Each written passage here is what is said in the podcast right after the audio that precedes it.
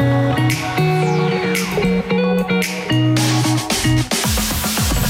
Business, Objectif, raison d'être. Cyril Ariel. Bonjour à tous et bienvenue dans Objectif, raison d'être. Cette semaine, nous allons voir comment l'or éthique et les diamants de culture s'emparent du secteur de la joaillerie. On reçoit alors trois marques engagées. J'aime, Paulette à bicyclette et Jeanne Rose. On rentre tout de suite dans le cœur du sujet. Elles sont là, elles sont trois et elles s'engagent. BFM Business. Objectif, raison d'être. Les entreprises face au défi de la RSE. Et depuis quelques années, nous sommes contentes ou contents d'ailleurs. L'or aujourd'hui a une connotation éthique, notamment avec cette certification d'or Fairmine. Il y a actuellement une dizaine de mines certifiées dans le monde. On en retrouve notamment en Colombie, au Pérou, en Bolivie ou encore en Mongolie. Mais on parle aussi de diamants de culture, de laboratoire ou encore de synthèse. C'est-à-dire qu'ils sont cultivés en laboratoire. Et notamment, on se souvient tous du film il y a 15 ans, Blood Diamond, qui dénonçait effectivement, notamment avec des images tourné en Sierra Leone avec ses diamants de sang. Nous sommes ravis d'accueillir dans cette émission spéciale trois actrices pour approfondir le sujet dans cette émission. On va commencer par vous avec Dorothée Contour. Vous êtes la fondatrice de GEM. C'est une marque que vous avez lancée il y a plus de 10 ans, en 2010. Vos statuts font partie de l'économie sociale et solidaire. Vous avez une boutique parisienne, un showroom à Londres, euh, à Lyon. Quelle est la raison d'être de GEM Bonjour Cyrielle. Alors nous, notre raison d'être, c'est euh, d'initier et de euh, soutenir une transformation dans les pratiques de la filière joaillère dans le but d'y intégrer de la transparence, du respect des droits de l'homme, la maîtrise de l'impact environnemental et que, cette filière devienne une force positive qui génère du progrès social et du développement humain.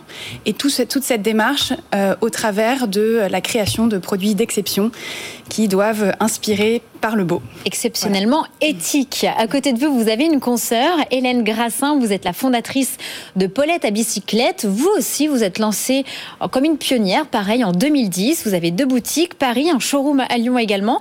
Quelle est la raison d'être de Paulette à bicyclette? Alors pour Paulette à bicyclette, euh, la raison d'être, je dirais, c'est contribuer par notre travail à rendre ce monde un peu meilleur si on veut résumer, et en proposant des bijoux qui sont fabriqués en France, artisanalement et dans notre propre atelier, c'est important pour nous, et dans un or qui est responsable, qui est un vecteur de progrès social et qui respecte les droits humains et l'environnement. Et c'est important aussi que nos bijoux incarnent nos valeurs, notre esprit libre, décalé et chaleureux. En fait, pour résumer, notre objectif, voilà, c'est de marier le beau le durable et le vertueux. Et on va en parler tout à l'heure, mais vous avez, été, vous avez également été en Colombie il y a trois ans, voir mm. une des, mines, et on voudrait entendre votre retour un peu plus tard. Et la petite dernière qui vient d'arriver, Jeanne Rose, euh, portée par Cécile Darocha, sa fondatrice. Vous êtes en cours, vous, de certification Bicorp et vous êtes lancée en 2020. Alors, quelle est la raison d'être de Jeanne Rose qui vient d'arriver sur ce marché d'or éthique Fairmine et de diamants de culture? Alors déjà, je, suis ravie, merci pour l'invitation, je suis ravie, on est trois entrepreneurs, trois femmes, trois, trois engagés, enfin quatre même avec vous. Euh, et c'est bien, je trouve ça bien. La raison d'être de Jeanne Rose, c'est de briller autrement. C'est de euh, dire qu'aujourd'hui, il est possible de choisir la voie du durable euh, sans pour autant sacrifier bah, le plaisir, le beau. en fait, notre mission, c'est de créer ce, ce pont entre la joaillerie et la durabilité.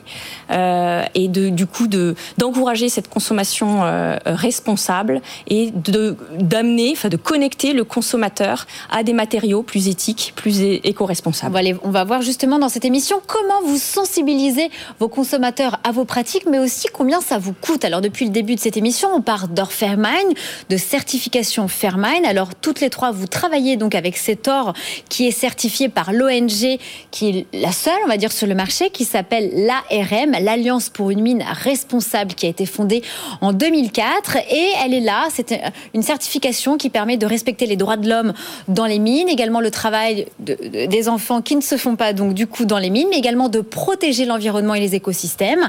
C'est un travail qui est là, qui fait un audit sur toute la chaîne d'approvisionnement, des mineurs, aux, aux législateurs, également aux organismes de l'industrie ou encore aux acheteurs. Cette certification, ça vous coûte combien, Dorothée Contour de chez GEM effectivement, ça a un coût puisque acheter de l'or auprès des mines qui sont certifiées Fairmind signifie seulement une dizaine dans le monde. Seulement une dizaine. Signifie des engagements très concrets.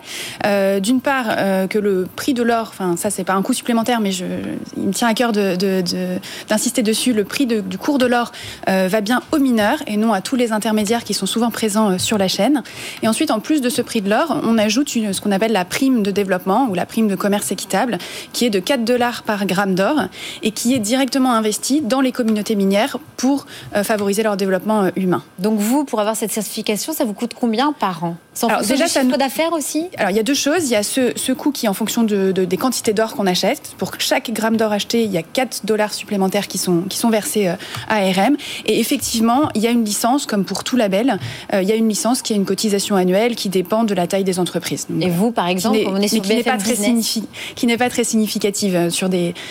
on parle de entre quelques centaines et quelques milliers d'euros, mais c'est vraiment, euh, c'est vraiment marginal. Et ça a un coût pour vous et pour le consommateur. Quelle est sa répercussion sur le prix de l'achat d'un produit, d'une bague, d'un collier? Ça dépend un peu des, marques et des, entre, enfin, des, démarches euh, de, des joailliers. Euh, nous, ça, il nous tient vraiment à cœur de, ne pas répercuter ou de, de, répercuter de façon la plus minime possible ce coût euh, sur le client. on achète effectivement notre or plus cher, c'est grosso modo 10-12% plus cher. Il faut savoir que la mise en place de la traçabilité, qui est un engagement très important aussi, ben nous, dans notre chaîne de valeur, est un investissement également, à un coût. mais on a décidé d'investir sur cette traçabilité et sur cette matière première davantage que dans d'autres domaines et donc de rééquilibrer le modèle économique pour que, euh, en bout de chaîne, le prix du bijou soit, soit similaire pour le client. Je crois que c'est un, euh, on va passer à Hélène Grassin de chez justement Paulette à bicyclette.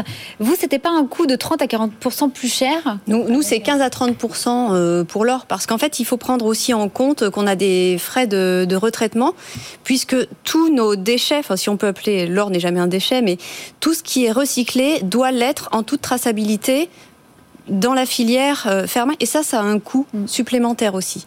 Donc au total, on est à 15 à 30% plus cher, plus cette prime, plus les audits euh, qui, qui sont aussi une charge. Et chez Paulette à bicyclette, sur le prix du consommateur Nous, on a un peu la même politique. Hein. Il y a moins d'intermédiaires aussi, non? Alors, du fait que chez nous, il y a très très peu d'intermédiaires, l'or sort de la mine, il est transformé en alliage d'or jaune, rose, rouge et gris et il arrive chez nous. C'est très rapide. Donc déjà, on n'a pas tous ces coûts euh, intermédiaires.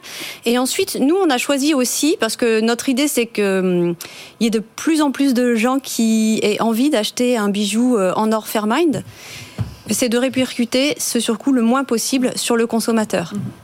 Et ça se passe comment chez Jeanne Arro, justement, alors, coût, alors cette certification? Alors, c'est ce que j'appelle, moi, le cost of doing business. Euh, c'est vrai que c'est un coût qui est supplémentaire, euh, qu'on peut expliquer au consommateur. Je pense qu'aujourd'hui... C'est très intéressant. Mais, je, pense qu'aujourd'hui, le consommateur, il est capable de comprendre que, euh, que derrière ça, il y a effectivement le, le fait d'avoir la certification. Bah, que... Comment vous faites? Parce que Jeanne, Jeanne Paulette à bicyclette et GM, elles, elles se sont lancées il y a 10 ans. Mais vous venez de vous lancer. Donc, comment aujourd'hui, en 2021, vous communiquez? Donc, peut-être que vous êtes avantagé parce qu'en 10 ans, il s'est passé beaucoup de choses et je pense que la, prise de conscience euh, du public euh, a évolué sur ces sujets, sur le côté éthique. Comment vous vous communiquez chez Jeanne Rose Nous, on communique en disant, euh, voilà, pareil, on vise la transparence, la traçabilité.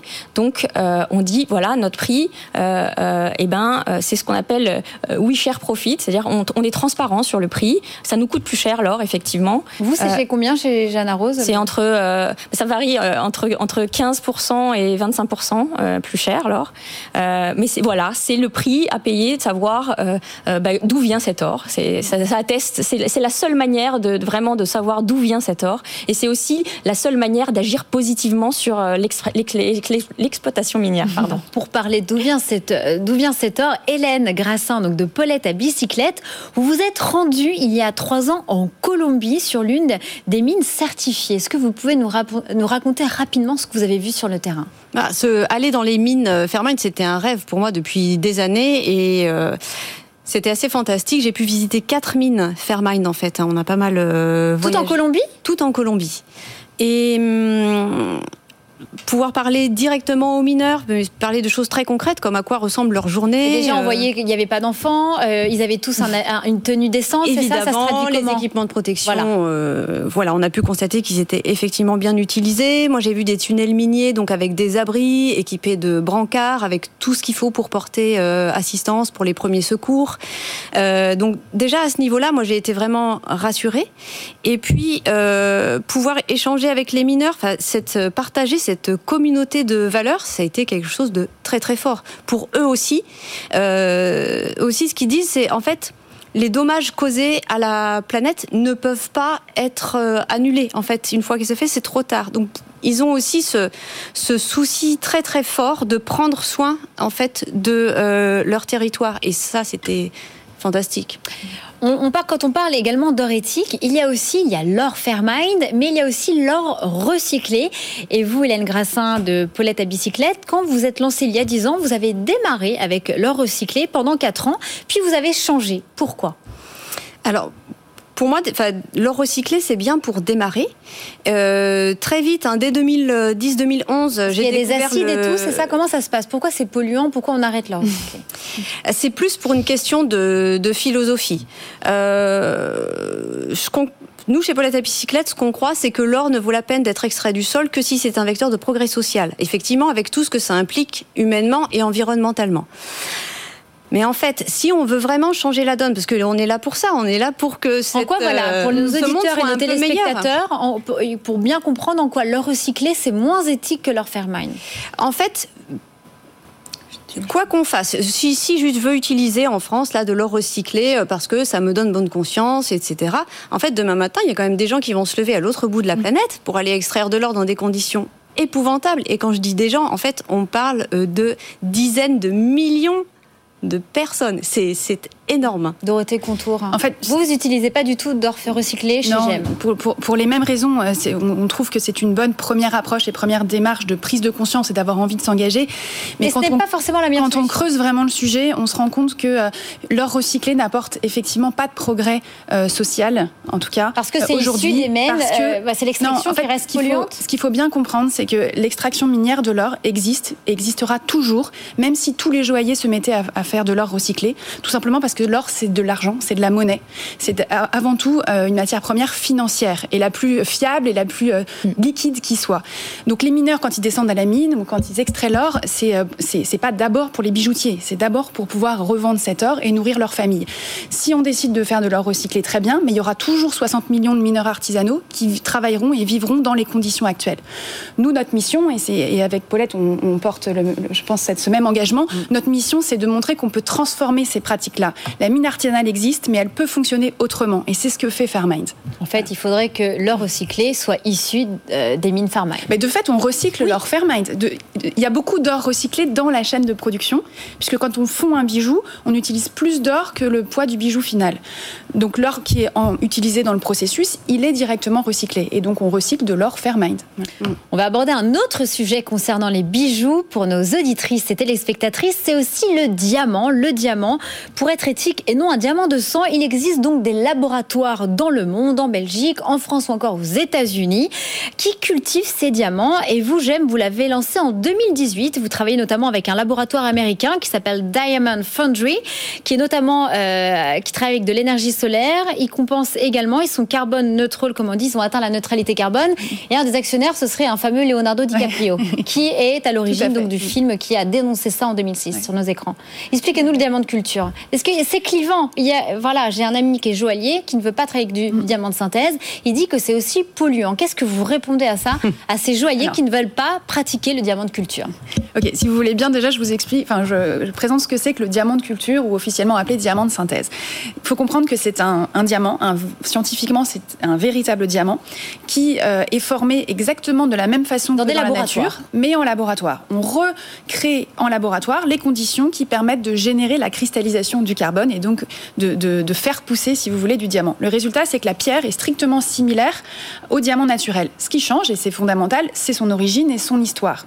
Et c'est là où c'est clivant, c'est qu'il y a effectivement un certain nombre de, personnes ou euh, de diamantaires qui sont aussi attachés à toute l'histoire et vient de la terre, que, ça vient de la terre et que c'est un hasard de la nature. Ça, très bien, c'est une histoire. On peut, voilà, on met l'émotion qu'on souhaite dedans. Euh, nous, on a envie d'ouvrir une autre histoire qui est celle du diamant plus du 21e siècle, où on n'a pas besoin d'aller éventrer la terre pour se le procurer, mais où finalement on honore la nature en, permettant à ce diamant de se former dans des conditions maîtrisées. Et finalement, on est entre euh, la matière première et la, et la technologie. Et euh, ce qui nous intéresse dans cette histoire, c'est de se dire, on peut admirer toute la beauté et les propriétés extraordinaires, notamment d'éclat, de dureté de, cette pierre, mais d'une façon totalement nouvelle et vertueuse et respectueuse. Chez Jeanne Rose, vous, vous travaillez avec un laboratoire français que j'ai visité aussi, Diam Concept, qui est euh, à côté de la région parisienne. Vous travaillez également avec, un, avec le même laboratoire américain que j'aime euh, et également avec un, un, laboratoire belge. Vous travaillez avec trois labos. Est-ce que c'est la même qualité de diamant? Oui, euh, la qualité de diamant, en fait, un diamant, c'est certifié, c'est classé. Il y a une classification, les 4C, et donc c'est le, carat, la couleur.